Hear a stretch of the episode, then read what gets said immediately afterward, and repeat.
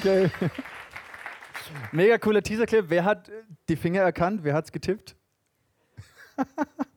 Christian! Uh, genau, mega cool. Vielen Dank ans Medienteam. Ihr macht immer so eine hervorragende Arbeit. Der Epheserbrief ist ganz grob aufgeteilt in so zwei Teile, könnte man sagen. Der erste Teil, da ähm, spricht Paulus so ein bisschen über die Grundlage von dem, wer wir sind, was Jesus gemacht hat, welche ähm, Dimensionen das hat. Über, er spricht über Mächte, über Herrschaften, dass Gott der Vater ihm alles unter die Füße gelegt hat und so. Also sehr, so ein bisschen Basis, äh, Grundlagen. Und dann zum zweiten Teil, ab Kapitel 4, 5 und 6, da geht es mehr darum, wie wir auf dieser Grundlage, wie wir sind, mit Christus durch Jesus auch leben, als Gemeinde, Familie, als Familie, natürliche Familienleben, in unseren Freundschaften, wie wir in der Welt stehen, wie wir Konflikte auch in der Welt austragen, Stichwort geistliche Waffenrüstung.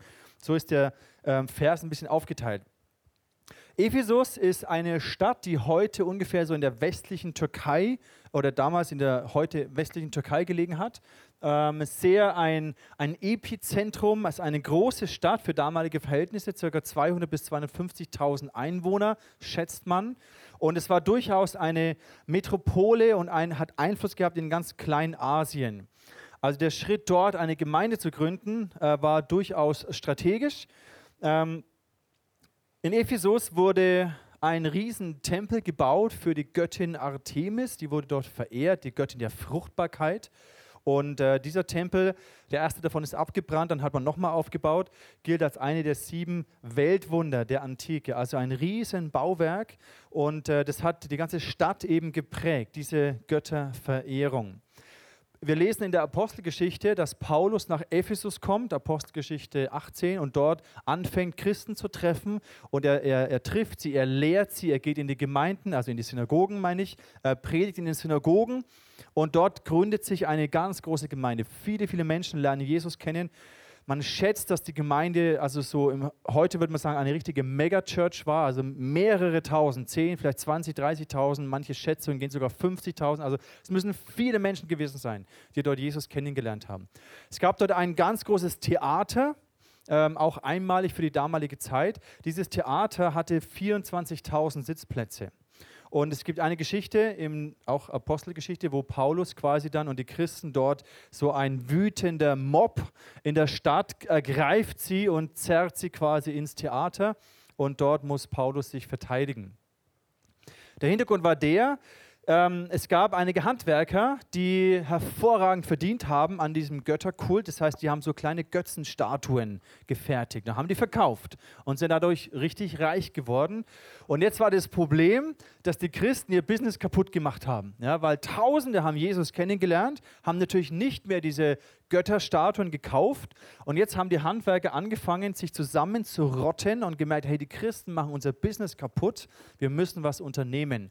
Und dann wiegeln sie quasi die Stadt auf, es kommt ein riesen Tumult, eben Paulus und die anderen Christen werden daher gezerrt und äh, müssen sich verteidigen.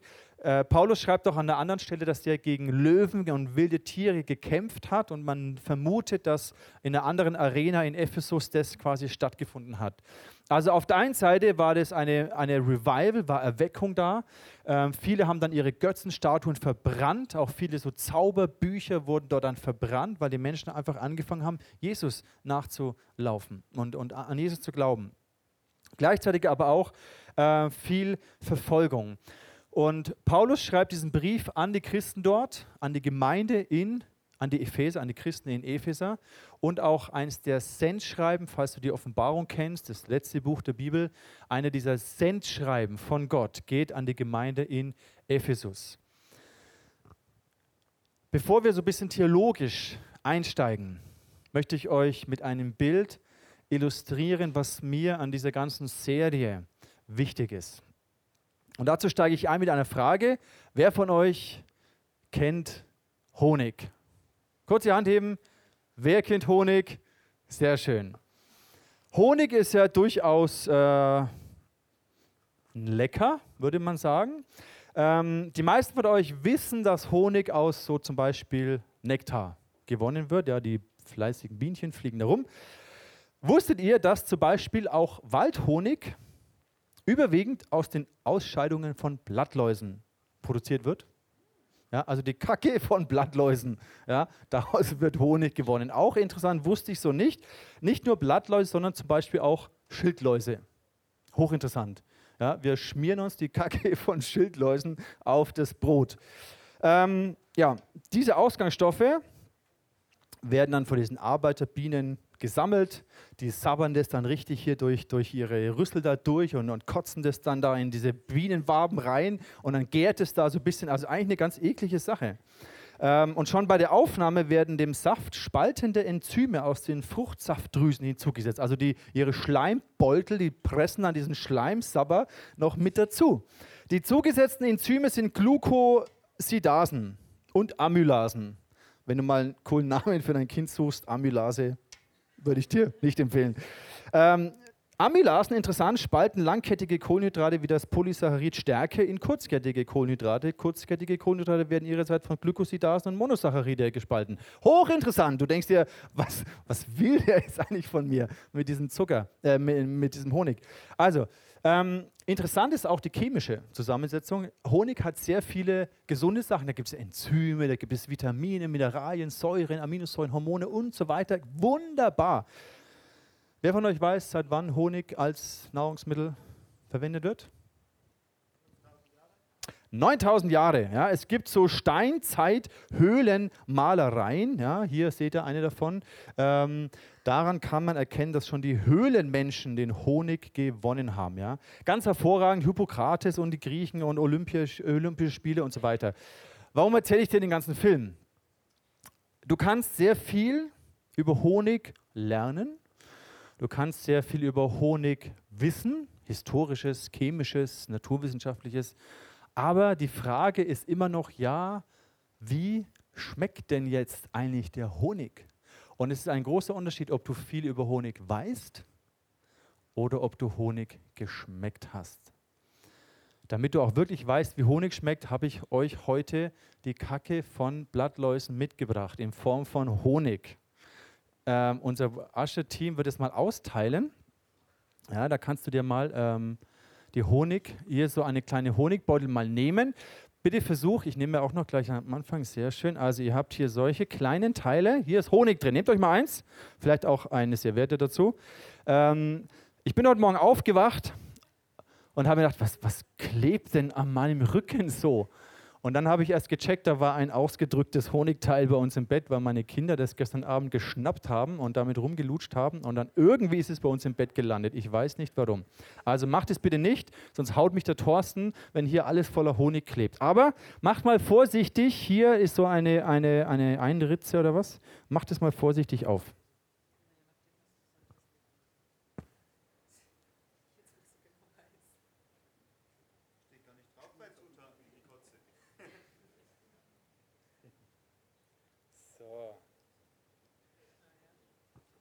Das hier aufgemacht, da kann man ein bisschen was rausdrücken. Drück das mal rauf und nimm es auf deinen Zeigefinger.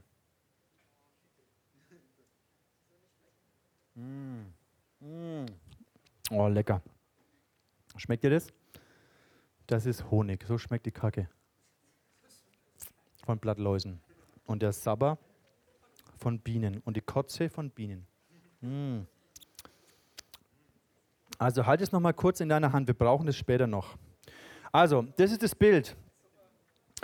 Paulus schreibt an die Christen in Epheser, und das ist der Grund, warum ich dir den Film vom Honig erzähle. Ich bete darum, sagt Paulus, dass Gott, der Gott unseres Herrn Jesus Christus, der Vater, dem alle Macht und Herrlichkeit gehört, euch den Geist der Weisheit und der Offenbarung gibt, damit ihr ihn immer besser kennenlernt.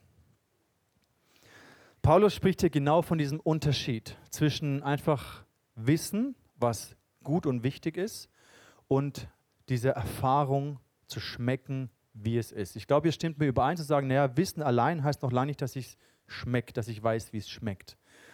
Und bei, gerade wenn wir so in eine theologische Serie hineingehen, ist mir das so wichtig, euch zu zeigen, worum es geht. Theologie ist nicht einfach, dass ich mir Wissen aneigne. Theologische Konzepte verstehe, sondern Paulus schreibt hier von zwei Dingen. Es braucht den Geist der Weisheit, damit wir Jesus mehr kennenlernen. Und Weisheit, dieses Wort, ist hochinteressant und es braucht, also Weisheit, wir sind ein bisschen hier lehrmäßig griechisch. Das Wort hier ist Sophias. Na? In so einer theologischen Serie kann man schon mal griechisch bringen, okay? Sophias, Weisheit, bedeutet auch eine Einsicht, hat auch etwas mit einer verstandesmäßigen Erkenntnis zu tun. Ich sehe Zusammenhänge, hat etwas mit Intelligenz zu tun, dieses Wort Sophia. Also ich kann gewisse Sachen nachvollziehen, ich habe Einsicht in etwas, ich verstehe etwas. Und ich, Paulus spricht davon, wir brauchen diese Weisheit, um Jesus mehr kennenzulernen. Übrigens, Weisheit, sagt die Bibel, die Voraussetzung, damit wir Weisheit erlangen, ist Ehrfurcht vor Gott. In den Sprüchen heißt es, die Ehrfurcht vor Gott ist der Beginn der Weisheit. Das heißt, ohne dass ich eine Haltung der Ehre habe, brauche ich gar nicht versuchen, Gott irgendwie zu verstehen. Wir brauchen diese Haltung von Gott. Du bist der, Schöpfer. Du stehst über allem. Was wir hier machen, zum Beispiel mit diesen Finanzen, ist genau dieser Ausdruck der Ehre. Gott, ich ehre dich über allem anderen. Du hast die Nummer eins. Und wenn wir Gott zur Nummer eins in jedem unserer Lebensbereiche machen, dann kommt alles in eine wunderbare göttliche Ordnung. Und das ist der Beginn von Weisheit, sagt die Bibel, dass wir Gott erkennen. Also Weisheit und es ist aber nicht nur die Weisheit. Paulus schreibt, wir brauchen auch den Geist der Offenbarung. Und Offenbarung, das Wort hier heißt Apokalypseos. Hat nichts mit Apokalypse und Weltuntergang zu tun, also vielleicht vom interessanten Wortursprung her schon. Aber was Paulus hier meint, ist ein Geheimnis, das entschlüsselt wird. Ist eine Wahrheit, die aufgedeckt wird. Aufdecken, enthüllen, Erleuchtung, ein Licht geht mir auf. Ich habe etwas nicht nur verstanden und kann es theoretisch nachvollziehen, sondern ich habe es gesehen. Es ist zu einer Realität in mir, in meinem Herzen geworden.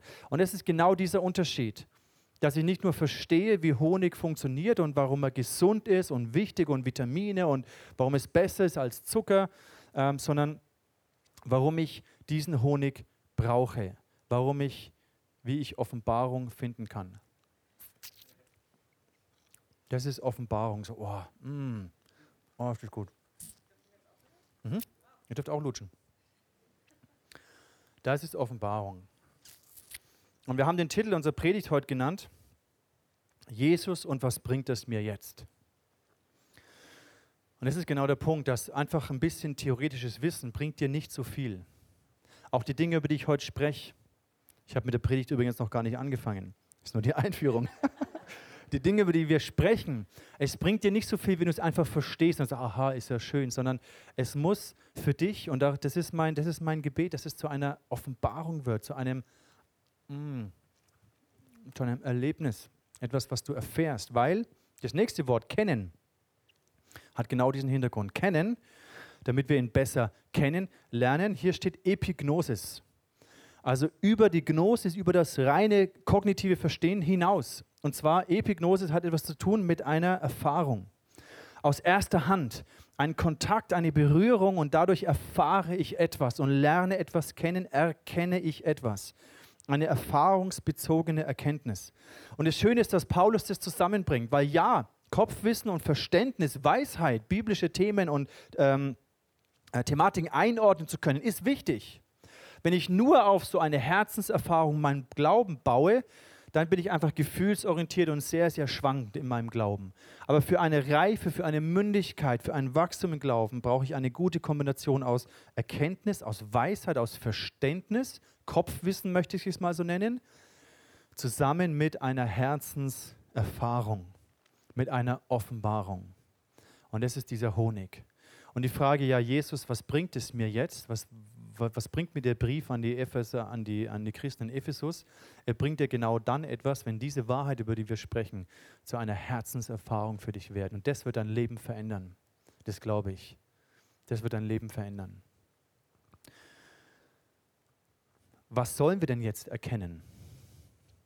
Wofür oder worüber sollen wir denn ähm, Offenbarung bekommen? Und das schreibt Paulus, er betet in diesen nächsten Versen an die Christen in Epheser und auch an uns heute gilt es, er öffne euch die Augen des Herzens, damit ihr erkennt, auch wie dieses Wort erkennen, dieses erfahrungsgemäße Ergreifen, was für eine Hoffnung Gott euch gegeben hat, als er euch berief. Was für ein reiches und wunderbares Erbe er für die bereithält, die zu seinem heiligen Volk gehören. Und mit was für einer überwältigend großer Kraft er an uns, den Glaubenden, am Werk ist. Das sind diese drei Sachen. Die Hoffnung unserer Berufung, die weit hinausreicht über unser Leben hier auf dieser Erde. Der überwältigende Reichtum der, des Erbes und der all dieser Konsequenzen, die dieses Erbe bedeutet. Ich weiß nicht, wer von euch schon mal geerbt hat. Ich habe noch nicht geerbt, aber vielleicht erbe ich mal irgendwann, aber ich weiß nicht, wie viel es ist. Aber ich weiß, da ist ein anderes Erbe von Gott. Und die Kraft. Im nächsten Vers beschreibt er diese Kraft. Es ist dieselbe gewaltige Stärke, mit der er am Werk war, als er Christus von den Toten auferweckte und ihn in der himmlischen Welt den Ehrenplatz an seiner rechten Seite gab. Das ist genau der Punkt, wo unser Verstand schnell ans Limit kommt, wo wir das nicht mehr nachvollziehen können. Aber die Bibel versucht uns zu beschreiben, dass diese Macht Gottes, diese Macht, mit der Gott, der Vater, Jesus aus dem Totenreich herausgerufen hat, diese Macht, diese Kraft, die den Tod überwunden hat, die Hölle und Teufel überwunden hat, diese Macht, diese Kraft wirkt in uns, um uns zu verändern, um auch uns zu befreien aus der Herrschaft der Sünde, aus der Herrschaft des Todes und der Krankheit, aus der Herrschaft des Bösen. Er ist am Werk in uns. Und diese drei Elemente, die Hoffnung unserer Berufung, das reiche, wunderbare Erbe, die überwältigend große Kraft, das kann entweder etwas sein, wo du einfach sagst, wow, cool, verstehe ich vielleicht ein bisschen, oder es kann etwas sein, was zu einer Erfahrung wird, zu einer Herzensrealität, wo dir ein Licht aufgeht, wo du plötzlich Finsternis gesehen hast und plötzlich siehst du, weil dir eine Offenbarung, weil du eine Offenbarung empfangen hast, dieses Erbe, deine Zukunft, die Kraft, die an dir wirkt. Und das ist mein Gebet. Hm. Dass du diese Art von Erkennen in den nächsten Wochen es wird sicherlich nicht ausreichen, die nächsten vier Themen, den Epheserbrief komplett zu bearbeiten. Allein schon, ich predige heute nur über drei Verse. Und der, das Kapitel, es ist so voll, es ist unfassbar. Aber zumindest, dass du einen großen Schritt in dem weiterkommst. Und dafür möchte ich beten, bevor ich mit der Predigt anfange. Dass heute und die nächsten Wochen, dass du Weisheit und Offenbarung findest in dem Epheserbrief und dass es dein Leben verändern wird. Jesus, ich danke dir, dass du, dass dein Wort so, so kraftvoll ist und so lebendig und oft, oft blicken wir das nicht. Oft ist, ist unsere Sicht so beschränkt. Oft ist unser geistlicher Horizont so klein. Und ich bete, Heiliger Geist, dass du uns Weisheit gibst und Offenbarung, dass uns ein Licht aufgeht, dass theoretische Wahrheiten zu einer realen Erfahrung werden in unserem Herzen. Eine Offenbarung, auf der wir unser Leben gründen können, auf dein Wort. Und das kann ich nicht machen. Ich bitte dich, dass du das tust. Eine Offenbarung, die in einer Begegnung mit dir gegründet ist. Das ist mein Anliegen für heute und für die nächsten Wochen. Darum bitte ich dich, Jesus. Amen. Wir möchten uns die, die ersten Verse im Kapitel 1 anschauen und einige Schätze entdecken, die, die hier für uns drin sind. Da heißt es hier im Vers 4, damit möchte ich anfangen, schon vor Anbeginn der Welt, von allem Anfang an, hat Gott uns, die wir mit Christus verbunden sind, auserwählt. Er wollte, dass wir zu ihm gehören und in seiner Gegenwart leben. Und zwar befreit von aller Sünde und Schuld. Aus Liebe zu uns hat er schon damals, also vor Anbeginn, vor Schöpfung, hat er schon damals beschlossen, dass wir durch Jesus Christus seine eigenen Kinder werden sollten. Das war sein Plan. So gefiel es ihm. In der Luther-Übersetzung heißt es, er hat uns dazu vorherbestimmt, seine Kinder zu sein, durch Jesus Christus. Achte mal auf die englische Übersetzung. Da heißt es, He predestined us for adoption to sonship. Er hat uns vorherbestimmt zur Sohnschaft, vorherbestimmt, dass wir adoptiert werden. Und diese Adoption war Gottes ultimativer Plan. Die Bibel nennt es den Heilsplan. Ist ein bisschen ein frommer Begriff, ein Begriff, der uns nicht so geläufig ist. Oder auch der Ratschluss Gottes, auch so ein theologischer Begriff. Aber das meint nichts anderes als der Plan, die Absicht Gottes. Der Sündenfall im Paradies war kein Desaster im Sinne von Gott war überrascht, oh Mist, jetzt haben die es total verkackt hier, was mache ich denn jetzt?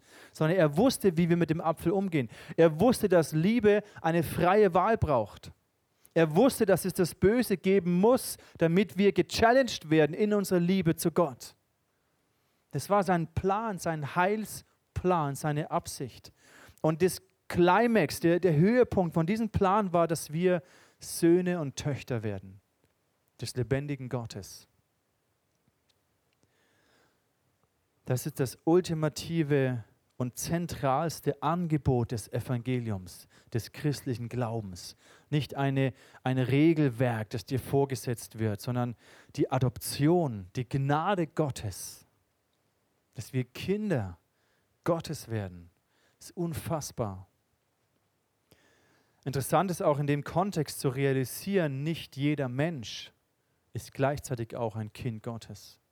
Habe ich immer gedacht, ja, alle Menschen sind ja Gottes Kinder. Aber wenn wir mal anschauen im Johannesevangelium Kapitel 1, da heißt es, all denen jedoch, die ihn aufnahmen und an seinen Namen glaubten, gab er das Recht, Kinder Gottes zu werden. Sie werden es weder aufgrund ihrer Abstammung, also nicht nur die Juden, noch durch menschliches Wollen, also durch unseren Eifer, durch unsere Einhalten von all den Gesetzen und Geboten, noch durch den Entschluss eines Mannes. Sie sind aus Gott geboren. Aus Gott geboren zu sein, das ist das, dieses Wunder, dieses Faszinierende, was in der Taufe passiert. Dass ein alter Mensch stirbt und ein Kind Gottes wird geboren. Das ist faszinierend. Adoption ist als allererstes eine rechtliche Sache. Wenn du ein Kind adoptierst und das Ganze ist als allererstes nur ein, ein rechtlicher Status, der sich ändert. Die Person an sich ist noch genau die gleiche. Der Charakter, die Persönlichkeit des Kindes, die Eigenarten des Kindes sind noch genau gleich. Aber seine Zugehörigkeit, sein Name, seine Identität, sein Status hat sich komplett geändert von heute auf morgen. Adoption aus Gottes Sicht ist eine Deklaration Gottes über deinem Leben eine Ansage Gottes, ich habe dich ausgesucht, dass du Teil meiner Familie werden sollst, dass du zu meiner Familie gehören sollst. Nichts davon haben wir uns verdient. Und diese Adoption hat gewisse Konsequenzen, hat Auswirkungen und vier davon möchte ich mit euch anschauen. Zum einen, Adoption bedeutet, dass du unter die Autorität des Vaters kommst. Und jetzt haben wir zwei Begriffe, die schwierig sind vielleicht für dich. Autorität und Vater. Je nachdem, wie du Autorität erlebt hast, ist Autorität für dich negativ. Wenn du beherrschende, kontrollierende Autorität erlebt hast, unterdrückende Autorität, vielleicht missbrauchende Autorität erlebt hast, ist es schwierig für dich anzunehmen. Aber Autorität ist eigentlich von Gott her ein Segen, ist etwas Wunderbares. Autorität gibt dir Schutz gibt dir Sicherheit, gibt dir Versorgung, gibt dir den Zuspruch. Dort, da gehörst du hin, das ist deine Heimat. Autorität ist ein Segen von Gott, wenn sie in Liebe ausgeführt wird. Und wenn du merkst, Autorität und Vater, diese zwei Worte lösen was aus in dir, etwas Schwieriges, dann merkst du, dass du da Heilung brauchst, dass Gott dich verändern möchte. Weil Autorität ist etwas Wunderbares. Der Sohn kommt unter den Schutz, den Segen, die Autorität des Vaters. Und im Leben von Jesus sehen wir, wie er in dieser Beziehung zum Vater gelebt hat. Er hat gesagt, ich kann nur das tun und ich tue nur das, was ich den Vater tun sehe. Er betet im Garten Gethsemane und sagt, Vater, wenn es nach mir ginge, dann lass diesen Kelch an mir vorübergehen. Ich habe keinen Bock drauf.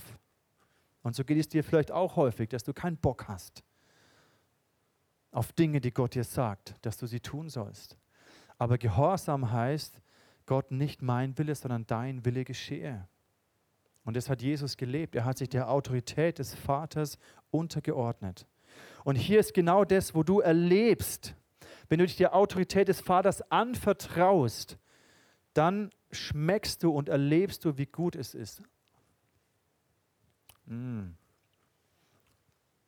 Und du spürst und erfährst plötzlich, dass die väterliche Autorität Gottes etwas Wunderbares ist. Du fühlst dich sicher und geborgen in der Hand des mächtigen Gottes. Und plötzlich wird es zu einer Erfahrung, zu einer heilsamen Erfahrung für dich.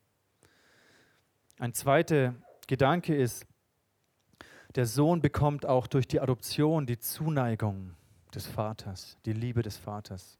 Er wendet sich dir zu in Liebe. Er beugt sich hin zu dir, er hebt dich hoch, er nimmt dich in seinen Arm. Das ist so eine wunderbare Konsequenz. Und wenn eben Autorität in Liebe und Zuneigung ausgeübt wird, ist es etwas Wunderbares, etwas Heilsames. Und das ist eine Konsequenz davon, dass du adoptiert bist. Der Vater wendet sich dir zu.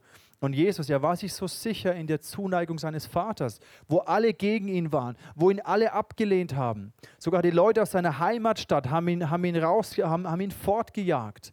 Aber er war sich sicher in der Liebe und Zuneigung seines Vaters. Er musste sie nicht verdienen. Nicht die mega stylische Bergpredigt hat ihm die Zuneigung seines Vaters verschafft.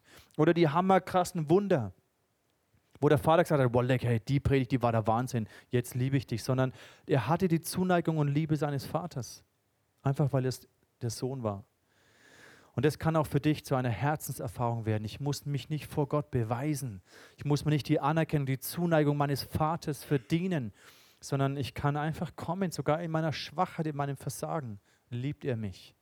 Und das kann so eine tiefe Herzenserfahrung für dich werden, die heilsam ist. Oder auch Gemeinschaft, der dritte Aspekt. Jesus war in so einer Verbundenheit mit seinem Vater und hat gewusst, hey, egal, wenn mich alle verlassen, du, mein Vater ist immer bei mir, sagt er. Sie waren in einer perfekten Gemeinschaft. Und was für ein Vorrecht, dass du nicht zu einem distanzierten, fremden, fernen Gott betest, sondern dass er dein Vater ist, der an deiner Seite ist. Und auch dieses Wissen kann zu einer realen Erfahrung werden, dass du spürst in einem Konflikt, in einem Widerstand, in Anfeindungen, in Schwachheit. Du spürst die Nähe deines Vaters und du merkst, wie es dich hochhebt, wie es dir Mut gibt, wie es dir Zuversicht gibt. Und das wird dann zu einer tiefen Herzenserfahrung. Und der letzte Gedanke ist Ehre. Jesus wusste, dass der Vater ihn verherrlichen wird, dass er ihm alle Autorität geben wird und Jesus hat gesagt, und ich wiederum verherrliche und ehre nur meinen Vater. Sie haben sich gegenseitig geehrt, diese Kultur der Ehre gelebt. Jesus wurde von seinem Vater hochgehoben auf einen Ehrenplatz. Wie wir es vorhin gelesen haben, zu seiner rechten Seite hat er ihn gesetzt. Und unser Problem ist häufig, dass wir so gefangen sind in unserem Denken, in unserer Prägung, was Vaterschaft angeht, was Sohnschaft angeht, das, was Familie angeht. So viele von uns wissen gar nicht mehr, was eine gesunde Familie ist. Und so übertragen wir unsere persönlichen Erfahrungen im Natürlichen häufig auf unsere Beziehung zu Gott. Denken, wir müssen leisten, wir müssen gut sein, wir müssen brav sein und wir müssen das und das tun oder der Vater ist böse und er straft mich und ich habe Angst davor. Und dann möchte Gott unser Herz heilen. Im Römerbrief lesen wir das, dass wir nicht mehr einen Geist der Knechtschaft haben. Wir sind nicht mehr Knechte vor Gott, sondern wir haben einen Geist der Sohnschaft. Und Jesus, über ihn heißt es, er nahm Knechtsgestalt an. Er wurde ein Diener, er wurde ein Knecht aus einer freien Entscheidung. Er hat uns gedient. Er nahm Knechtsgestalt an, aber er war in seiner Identität ein Sohn und so auch wir. Wir haben nicht einen Geist der Knechtschaft.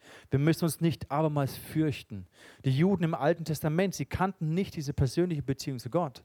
Sie kannten nur die Gebote und die Satzungen und die Ordnungen Gottes, die auch ihnen gedient haben zum Leben, aber sie haben auch Angst gehabt vor diesem furchterregenden Gott. Aber wir haben einen Geist der Kindschaft, durch den wir rufen, Abba, lieber Vater. Und vielleicht kennst du auch dieses Wort Abba und hast es schon tausendmal gehört, dass es dieses, dieses vertrauensvolle Papa, diese Papa-Anredung ist. Aber da kann es auch sein, dass es in deinem Kopf du das bejahst, aber in deinem Herzen so fremd ist. Diese Vertrautheit zu Gott, deinem Vater. Und ich wünsche mir für dich, dass du hier Gott erlebst als ein Vater, dem du dich in die Arme schmeißen kannst. Ich werde diese Situation nie vergessen, als ich mit dem Said ähm, nach Frankfurt gefahren bin und er seine Familie am Flughafen abgeholt hat. Das war vor drei Jahren, am, am 24.12. Und dieser Moment, wo seine Kinder durch diese Absperrung durchkommen und nach zwei Jahren Bürgerkrieg in Syrien ihren Vater wiedersehen. Das war unglaublich. Der hat, der Shushu, der hat gerufen, Papa, ist zu ihm hingerannt, hat ihn umarmt und geweint. Und es war so ein, oh, endlich bin ich wieder bei meinem Papa. Das war unglaublich. Das hat mich so bewegt. Wir haben alle geheult. Wie die, es war einfach so bewegend. Es war so ein heiliger Moment. Und das ist das, was hier heißt, dass wir rufen. Wann hast du das letzte Mal gerufen, geschrien zu Gott? Gott, Papa, ich komme zu dir, ich schmeiß mich in deine Arme. Das ist die Qualität von Nähe, die ein Sohn erleben darf. Adoption bringt auch Verantwortlichkeiten mit sich. Zum Beispiel, dass sich unsere Herzensmotivation verändert. Wenn wir gesättigt, wenn unsere Seele gesättigt ist, in der Liebe und Annahme, in der Zuneigung vom Papa, wenn, dann, dann leben wir anders. Wir haben so viele Antreiber in unserem Leben. Jeder, der so aus einem inneren Mangel heraus lebt, und das sind wir alle, da gibt es Antreiber, die uns motivieren, die uns Kraft geben. Es kann Erfolg sein, Status, Sexappeal, Beziehungen, was auch immer. Diese Antreiber, die dir ein Gefühl von, mein Leben ist bedeutungsvoll geben. Und in der Liebe deines, Vaters, in der, wenn du gesättigt bist beim Vater, dann verändert sich deine Motivation. Dann verändern sich deine inneren Antreiber, aus denen du heraus Dinge tust. Dazu gehört auch der Aspekt von Gehorsam. Gehorsam ist ja auch ein schwieriges Wort für uns. Wir wollen eigentlich, Gehorsam fällt uns schwer, ist ein, ein, ein komisches Wort. Wir, wir, wir sträuben uns dagegen, weil wir unseren eigenen Willen haben und wissen, was richtig ist und manchmal auch sehr stur sind in dem. So menschlich, wie wir halt sind. Aber gehorsam zu sein, gehorsam zu lernen, also kein Kind kommt gehorsam auf die Welt, ganz ehrlich, kein einziges. Das muss man lernen, manchmal auch vielleicht schmerzhaft lernen, aber Gehorsam zu lernen ist ein Prozess. Das gehört aber auch dazu, dass wir lernen, Gott, dem Vater, zu gehorchen und sein Wort zu achten. Dass wir lernen, Impulsen in unserem Leben zu folgen, auch wenn sie mich stretchen. Aber so lernen wir, so erfahren wir die Treue und die Güte Gottes. Jedes Mal, wenn wir einen Glaubensschritt gehen, deswegen heißt Jüngerschaft im ICF eine Next-Step-Kultur, weil es geht darum, dass ich Glaubensschritte gehe. Und die sind unangenehm und sie stretchen mich. Ganz ehrlich, das war heute Morgen schon komisch, so, hey Mist, keine Band, was machen wir denn jetzt? Das war für mich auch so ein Stretch. Okay, Gott, wir, wir, du musst einfach da sein, auch ohne die Band. Also mach was. Ich kann nicht singen. Das ist, das ist jedes Mal ist unser Leben aus, aus, besteht aus Glaubensschritten, wo wir ans Limit kommen und hoffen und beten und vertrauen, dass es irgendwie gut kommt. Aber dadurch erfahren wir die Güte Gottes. Nur so. Und so wachsen wir. Deswegen ist Gehorsam zu lernen so wichtig für uns. Gehorsam ist ein mega Segen. Und wenn ich eben gesättigt bin in der Liebe und Zuneigung, dann mache ich Gehorsam nicht aus Pflichterfüllung, um mir die Liebe zu verdienen, sondern aus Freude. Weil ich so voll bin von dieser Liebe, möchte ich meinen Vater ehren durch mein Leben. Ich möchte ihm Freude bereiten. Ich möchte seinem Wort folgen. Und ich gebe mein Bestes dafür, auch wenn es mich was kostet. Das ist so eine andere Ausgangslage. Und mein Lebensstil verändert sich. Als Kind, wenn, ich, wenn du dir vorstellst, ähm, so ein verwahrlostes Räuberkind, vielleicht kennst du die Geschichte nicht wie bei Räubers, ne, wo so ein Räuberjunge adoptiert wird an Königshof. Und er hat so viele komische Lebensgewohnheiten, die dem Räuberdasein entsprechen, aber nicht mehr angemessen sind für den Königshof. Er klaut dann die Semmeln und das Brot und versteckt es und hofft, dass er dann noch irgendwie ja nicht zu kurz kommt. Das sind so Angewohnheiten von einem Räuberdasein. Aber der Junge ist am Königshof er hat die Fülle der Versorgung, er ist sicher. Er muss nicht mehr kämpfen. Und so verändert sich unsere Lebensgewohnheiten, unsere Prioritäten, unsere Entscheidungen. Wir müssen nicht mehr klammern und festhalten und für uns kämpfen, sondern wir dürfen großzügig sein, weil wir wissen, hey, wir haben den Papa, der ist großzügig. So verändert sich unser Denken, wenn diese Wahrheit der Adoption zu einer Herzenserfahrung wird. Dann verändert sich unser Leben. Wir lernen zu vertrauen. Gott der Vater sagt, hey, ich versorge die Spatzen. Ich weiß, was du brauchst. Ich versorge dich. Und ja, wir erleben die Versorgung von Gott nicht immer so, wie wir uns es vorstellen. Und Gott beantwortet unsere Gebete nicht immer einfach so, wie wir uns es wünschen. Aber wir dürfen vertrauen, dass er weiß, was wir brauchen, dass er uns versorgt, dass er es gut meint. Und diese Sicherheit wächst aus der Erfahrung, dass du ein Sohn und eine Tochter bist. Und auch Disziplin gehört auch dazu. Discipleship, Jüngerschaft. Disziplin heißt, ich bin ein Lernender, ich bin bereit zu lernen. Ich gehe in die Schule, ich lerne Verhaltensweisen, ich lerne, wie Gott ist, ich lerne meinen Vater kennen, ich lerne, wie ich mein Leben gestalten kann. Adoption heißt auch Privilegien. Nicht nur Verantwortlichkeiten, was sich in mir alles verändert, sondern ich bekomme auch so viele Privilegien. Ich erkenne, dass ich eine sichere, geborgene Familie habe. Wenn ich weiß, ich bin hier in einer Familie, die nicht auseinanderbricht, dann fühle ich mich sicher. Ich weiß, wo ich hingehöre. Meine Identität finde ich in meiner Sohnschaft. Ich darf erfahren, dass meine Gebete zu Gott vertraut sind. Dass ich eben nicht zu einem distanzierten, fremden, fernen Gott bete, sondern ich spreche zu meinem Papa. Da ist eine Herzensnähe da. Er kennt mein Herz und ich darf mein Herz vor ihm ausschütten. Diese Nähe und Intimität ist etwas sehr, sehr Wertvolles, was Söhne und Töchter erleben. Ich war diese Woche, habe ich so ein, zwei Tage frei gehabt. Ich war mit meinem Sohn squashen, mit dem Joni. Und es war einfach schön, so eine Qualitätszeit mit meinem Sohn zu verbringen. Oder wenn wir die Kinder ins Bett bringen, sie noch knuddle. Oder wir gestern sind wir zum Moritzberg hochspaziert, haben rumgeblödelt und einfach so Qualitätszeit als Familie.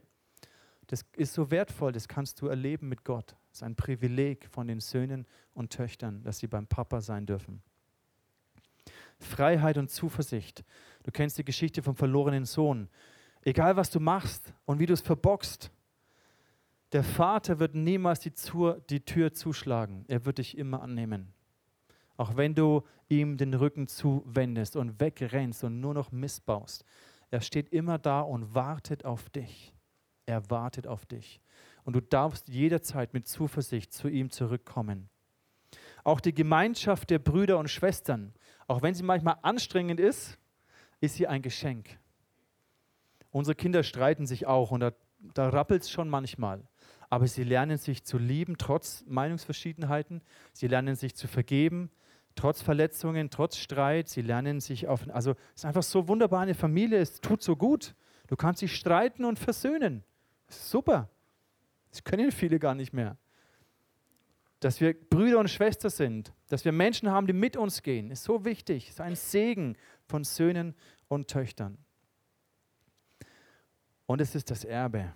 Als Sohn bist du Erbe. Und da gibt es noch ein paar Stellen im ersten Kapitel. Ich sage es euch, das ist so Hammer. Der Heilige Geist, die Anzahlung, ich kann darauf jetzt gar nicht eingehen. Aber das Erbe, die Hoffnung des Erbes, ist unglaublich, was uns erwartet.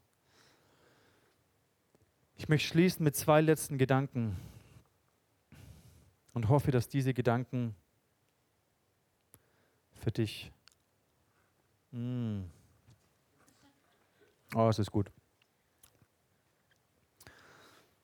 Dass es zu einer Herzenserfahrung wird, zu einer Offenbarung wird. Lass uns nochmal zurückgehen in den ersten Vers, Vers 4. Oh, ja gut. Schon vor Beginn der Welt, von allem Anfang an, hat Gott uns, die wir mit Christus verbunden sind, auserwählt. Lass es dir auf der Zunge vergehen. Vor Anbeginn der Welt hat Gott dich auserwählt. Was heißt es? Ich möchte es dir an einem Bild erklären. Stell dir vor, stell dir vor, du, du kommst in ein Waisenhaus, du willst ein Kind aufnehmen. Wir sprechen ja über Adoption. Und ich weiß noch, wo wir in Kambodscha waren und wir haben einfach diese Menschen lieb gewonnen. Und wir haben darüber nachgedacht, ob wir ein Kind adoptieren sollen. Und es sind, du siehst sie und die sind einfach so knuffig und so herzig und, und, und du, hast, du liebst sie einfach und denkst ja, ey Mensch, komm, lass uns den mitnehmen oder irgendwie lass uns den adoptieren. Und die Franzi hat, also mir ist, ist, der Gedanke ein bisschen schwerer gefallen, muss ich auch zugeben, aber die Franzi hat echt ernsthaft darüber nachgedacht und wir haben darüber gesprochen. Sollen wir so ein liebes, süßes Kind adoptieren und ihnen ihr, ihr dem neues Leben ermöglichen? Und es ist so menschlich, dass man sich dann überlegt, stell dir vor, du müsstest eine Auswahl treffen. Stell dir vor, du müsstest oder du möchtest ein Kind adoptieren und du musst eine Auswahl treffen.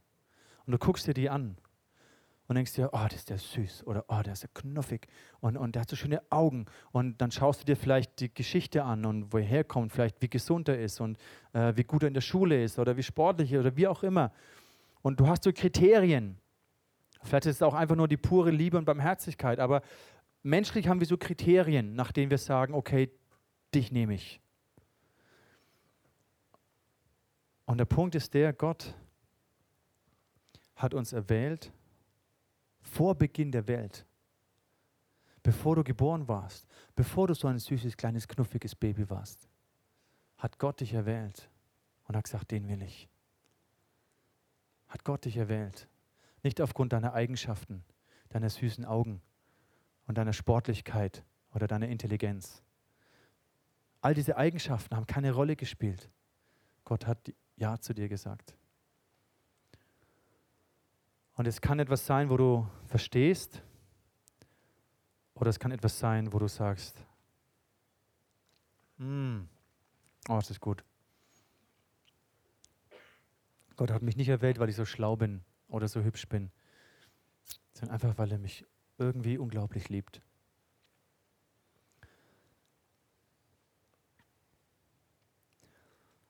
Ich möchte noch einen Schritt weiter gehen.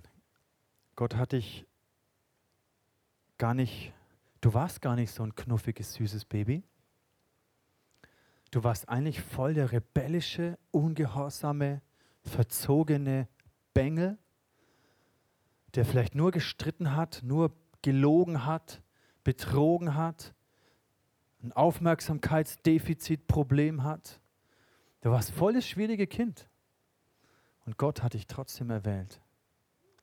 Nicht, weil du so toll warst, sondern Gott hat durch diese Fassade des rebellischen, ungehorsamen, sturen Kindes, das immer streitet und Aufmerksamkeit sucht, Gott hat durchgeblickt und dein Herz gesehen. Gott sieht nicht, Gott sieht nicht, wie du vielleicht emotional, geistlich verwahrlost bist und einen riesen Mangel, eine riesen Armut in dir hast. Gott sieht durch. Er sieht dein Herz. Er hat es gesehen. Und noch bevor er die Welt geschaffen hat, hat er dich erwählt. Es ist unfassbar, die Liebe Gottes.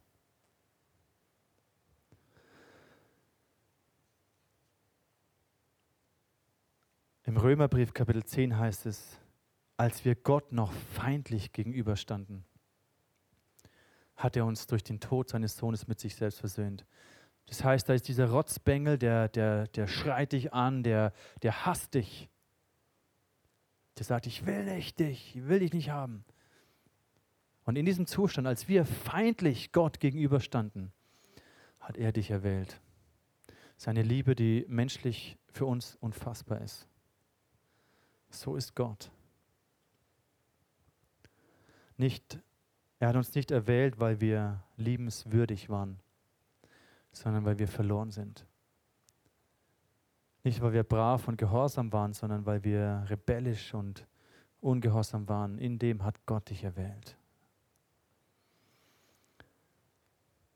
Diese Adoption war nicht billig. Wir lesen im Vers 7, da heißt es, in ihm haben wir die Erlösung durch sein Blut, die Vergebung der Sünden nach dem Reichtum seiner Gnade. Diese Erlösung war nicht billig, diese Adoption war für Gott nicht billig. Ich möchte es dir anhand eines Bildes erklären und ich hoffe, dass es für dich, mm, oh, es ist köstlich. Stell dir vor, du bist ein Vater und du hast zwei, drei Kinder, die du mega liebst, die dir voll viel bedeuten, die du liebst und die einfach deine Kinder sind. Du liebst sie über alles. Und gleichzeitig ist dein Herz voller Barmherzigkeit für Kinder, die diese Liebe nicht haben. Und stell dir vor, du kommst zu einem Waisenheim und möchtest ein Kind adoptieren. Und das ist irgendwo Welt, auf der Welt in einem schlimmen Land und es ist Realität, ein absolutes Horror-Waisenhaus. Und du weißt, da werden die Kinder missbraucht, geschlagen, nicht versorgt, in Käfigen gehalten. Und es gibt diese, es gibt diese Situationen. Und du kommst hin zu diesem Waisenheim und du triffst auf diesen Wärter, so ein brutaler Mann, und du siehst ihm in seinen Augen, wie böse er ist. Du siehst, du siehst ihm alles in seinem Gesicht an, was er mit den Kindern macht. Das ganze Programm, alles, was du dir vorstellen kannst. Und du weißt, es ist der pure Horror, was die Kinder erleben. Und keine Sau kümmert sich um sie. Keine Sau fragt nach. Niemand interessiert sich. Und du kommst zu diesem Waisenhaus und du sagst, hey, gib mir eins deiner Kinder mit. Gib mir so ein Kind, ich möchte es adoptieren, ich möchte es zu mir nehmen. Und der Wärter sagt, ja, kannst du haben, wenn du mir eins deiner Kinder hier lässt. Ein Leben für ein Leben. Und ich als Vater, ich könnte das nicht. Ich kann nicht meine Tochter oder meinen Sohn da reingeben, ich, wenn ich weiß, was da passiert, was, was denen angetan wird. Ich sehe es den Kindern in, in ihren Gesichtern an, den Missbrauch. Geschlagen, blutig, was auch immer, verhungert, verwahrlost. Ich sehe es den Kindern. An die Vorstellung, ich müsste meine Tochter da reingeben, boah, da sterbe ich schier, das, das, das geht nicht. Und das zeigt uns, wie, wie Gott ist. Er hat seinen Sohn da reingeschickt. Und Jesus hat gesagt, hey Papa, ich, ich gehe hol dieses Kind raus, ich gehe. Ich ertrage das. Ich ertrage das, was er mir antun wird. Ich ertrage den Missbrauch, ich ertrage die Schläge, ich ertrage die Ablehnung, ich ertrage die Einsamkeit. Ich ertrage den Hunger und die Not, ich ertrage das. Ich nehme diesen Platz ein. Und der Vater, es hat ihm, es hat ihm das Herz zerbrochen, seinen Sohn zu sehen, wie er da reingeht. Und das ist unser Gott. Das ist die Liebe unseres, unseres Gottes. Es ist die Liebe deines Vaters. Unfassbar für uns, nicht vorstellbar. Aber ich wünsche und ich bete, dass diese Erfahrung, dass diese Wahrheit ein Leben für ein Leben, dass es zu deiner Herzenserfahrung wird. Und dass du die Konsequenzen dieser Sohnschaft, dieser Adoption nicht nur verstehst und bejahst, sondern tief in deinem Herzen erfährst.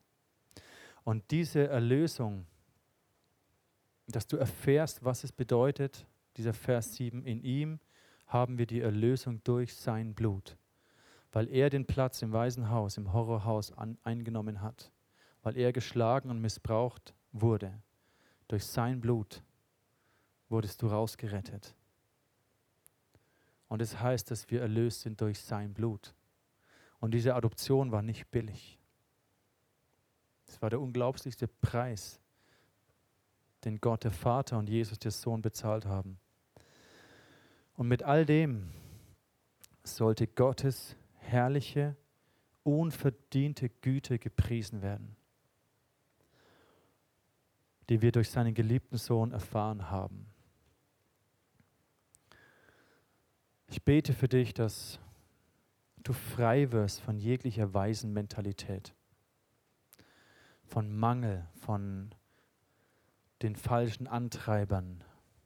Ich bete für dich, wie Paulus, dass du gewurzelt und gegründet bist in dieser Sohnschaft, in dieser Tochterschaft.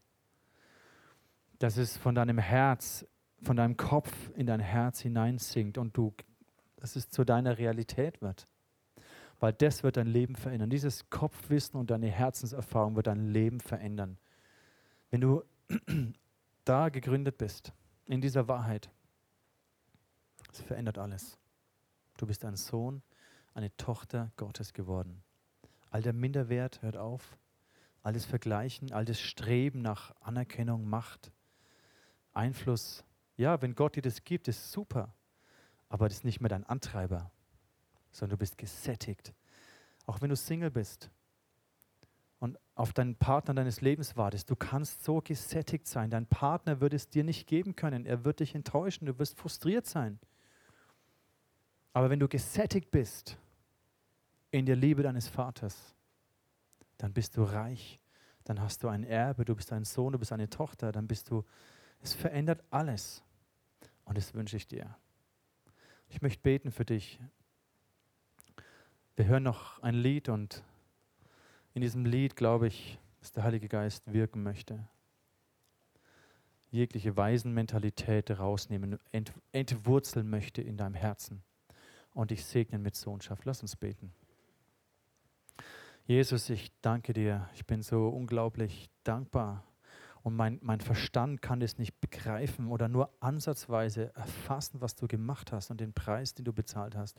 Die Liebe, die du zu uns hast, die Erwählung, dass wir deine Söhne und deine Töchter sein sollen. Und ich bete um Offenbarung. Heiliger Geist, öffne die Augen.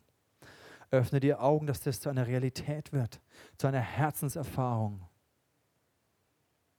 Und dass wir mit unserem ganzen Leben gewurzelt und gegründet sind in dir. Jesus, nimm du jede Waisenmentalität raus, jede Einsamkeit, jeden Minderwert, jede Arroganz und jeden Stolz, der eine Folge davon ist. Nimm es raus aus unserem Leben. Verändere uns. Zerbrich die falschen Antreiber in unserem Leben. Und lass die Liebe des Vaters uns motivieren und Kraft geben und antreiben. Öffne die Augen unserer Herzen. Darum bitte ich dich.